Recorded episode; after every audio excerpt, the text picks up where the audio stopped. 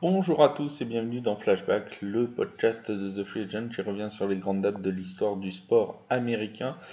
Et en ce 17 février, nous allons revenir sur euh, non pas euh, un événement ni un joueur, mais un bâtiment, à savoir le, Basketball Hall of Fame. Pourquoi en ce 17 février? Tout simplement parce que le bâtiment, le premier bâtiment de ce Basketball Hall of Fame a été inauguré le 17 février 1968. Euh, mais avant d'en revenir à, ce, à, ce, à cette première bâtisse, parlons rapidement de ce qu'est le Basketball Hall of Fame. Il a été créé en 1959 et il a pour but de célébrer tous ceux qui, d'une manière ou d'une autre, ont contribué à l'histoire du, basket et de la NBA. On retrouve donc tous les plus grands joueurs, les arbitres, les entraîneurs, mais aussi euh, tous les contributeurs de ce sport.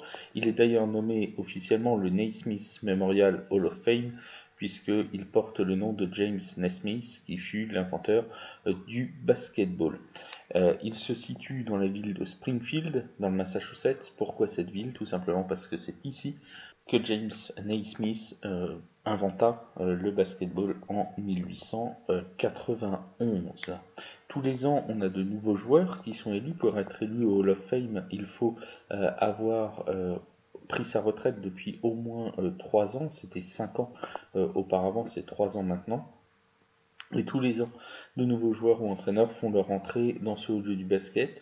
La première promotion fut celle de 1959 qui a vu notamment George Mikan, Hank Luisetti, Chuck Hayat et John Schomer euh, entrer donc dans ce, dans ce Hall of Fame. Mais entre 1959 et cette première promotion et 1968, il n'existe pas de bâtiment à proprement parler euh, pour accueillir euh, ces grandes figures du, du, basketball. Une levée de fonds va avoir lieu, mais les temps sont un peu difficiles dans le début des années 60 et il faudra attendre presque 10 ans pour qu'enfin un bâtiment voit le jour à Springfield, et c'est donc le 17 février 1968 que le premier bâtiment du Basketball Hall of Fame est inauguré dans le Springfield College.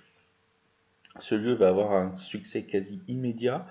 Euh, on va avoir des grands joueurs qui vont arriver les uns après les autres, qui vont rejoindre ce lieu.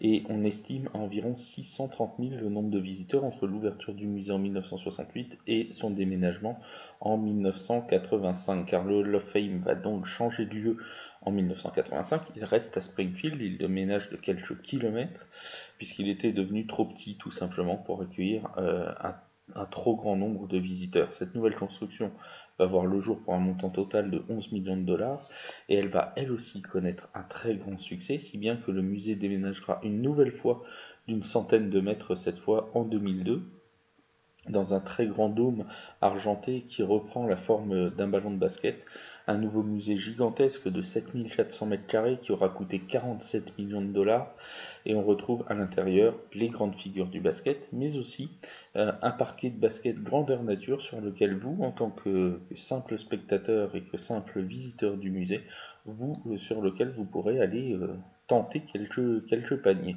Voilà pour ce lieu. Donc si vous êtes un jour dans le coin à Springfield, n'hésitez pas à, aller voir ce Basketball Hall of Fame où vous en apprendrez à coup sûr beaucoup sur l'histoire du basketball. Voilà pour ce nouveau flashback. On se retrouve demain pour un nouveau podcast sur The Free Agent.